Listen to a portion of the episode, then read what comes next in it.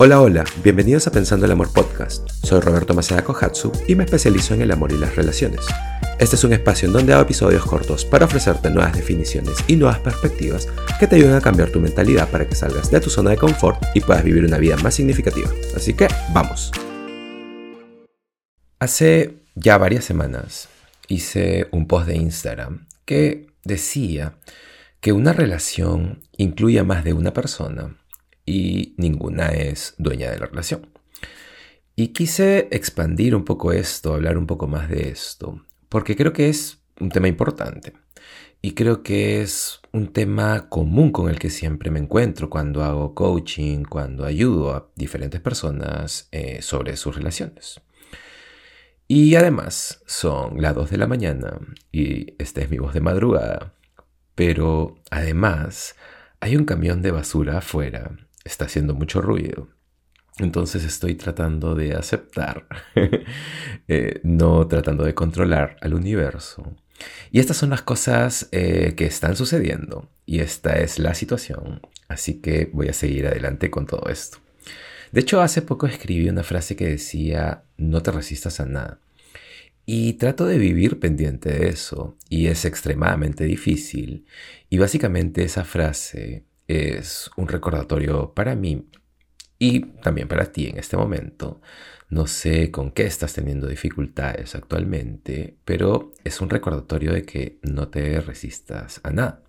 Más bien, alíñate con cualquier tipo de turbulencia o ansiedad, porque a veces la ansiedad viene de nuestras ganas de dar un paso atrás, de intentar aguantarnos, y a veces solo tienes que soltar algunas cosas y dejar que las cosas sucedan sea, no sé, una voz de madrugada, o personas afuera, o el camión de basura haciendo mucho ruido, cualquier cosa que sea, alíñate con eso y respira.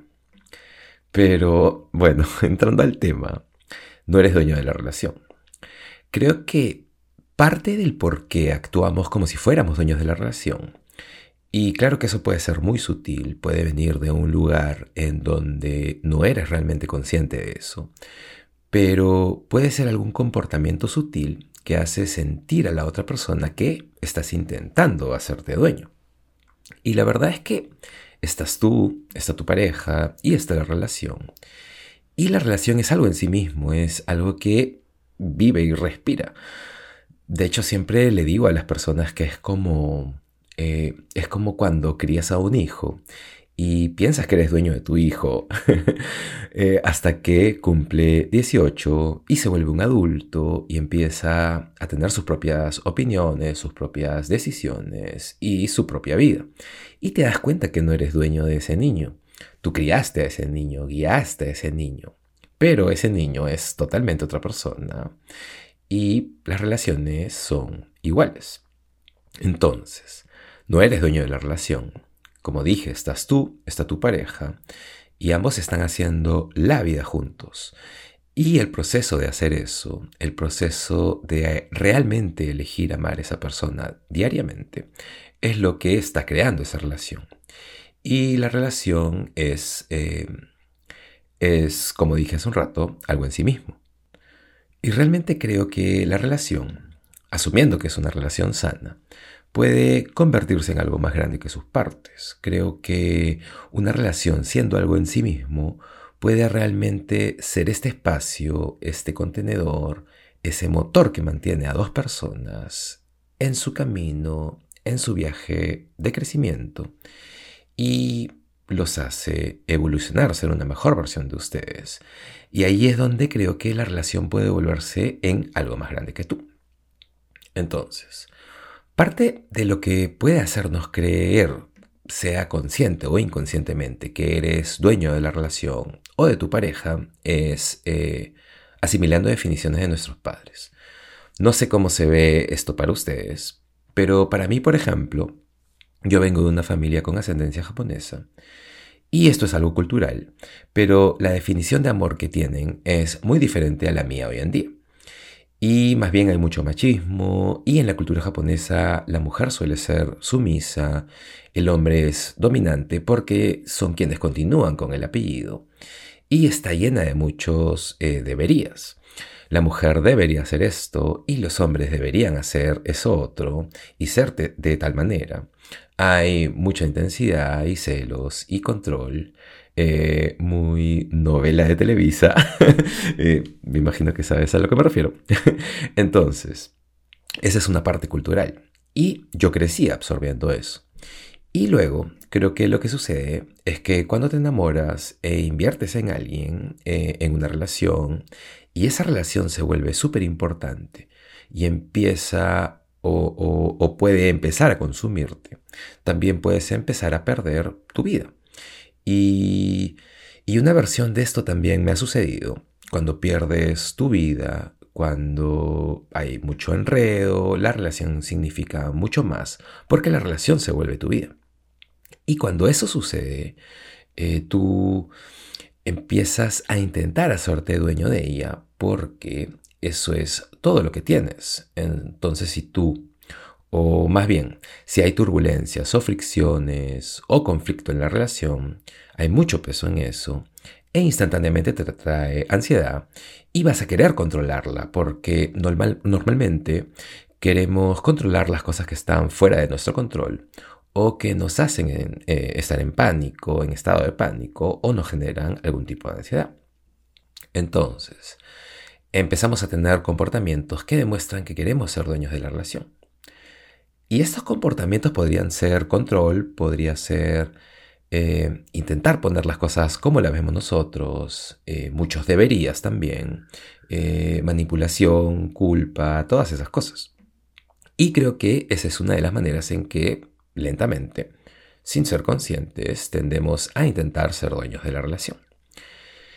Y la solución a todo esto sería, y no estoy intentando ser un imbécil aquí con lo que voy a decir, pero la solución sería que te hagas una vida, que te construyas una vida propia. y eso es algo que usualmente le digo a mis clientes y que lo repito constantemente en mis posts en Instagram. Cuando empiezas a caer en algún tipo de codependencia cuando empiezas a poner todo el peso en la relación y la relación se convierte, eh, no sé, en el sol que envuelve todo y empiezas a perder tu vida, tienes que dar un paso atrás y tienes que hacerte una vida. Y eso significa que eh, tienes que empezar a ir hacia tu propio norte. Y entonces aquí hay, varias preguntas. ¿Cuál es tu pasión?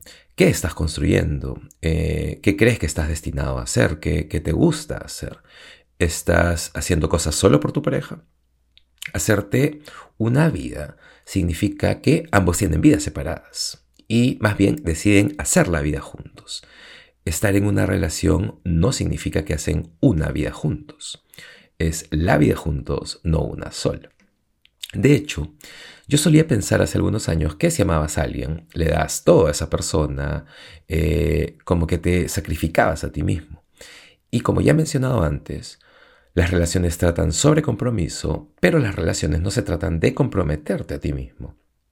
Entonces, con esa definición, más bien, no tienes una vida, porque tu vida es la relación y eso es lo que significa eh, ser un buen esposo o amar a alguien con todo lo que tienes y más bien he aprendido que eso no es nada sano, que ahí es donde se crea la codependencia y, y donde se genera un, eh, como le digo, un pantano pegajoso. Y obviamente no es sostenible porque no tienes eh, dos personas eh, bombeando pistones. O sea, imagínate eso, si el motor es la relación y en realidad tienes más bien a dos personas peleando por tomar el volante del auto. Entonces, como dije, estás tú, está tu pareja y está la vida juntos, que es su relación, que eventualmente se vuelve más grande que sus partes. Y eso no significa que sobre que, que eclipsas, que, que esta relación eclipsa sus vidas. No significa eso. No me refiero a eso sino que significa que se vuelve este motor que los hace crecer, que los hace evolucionar eh, y ser una mejor versión de ustedes. Pero ninguno es dueño de la relación.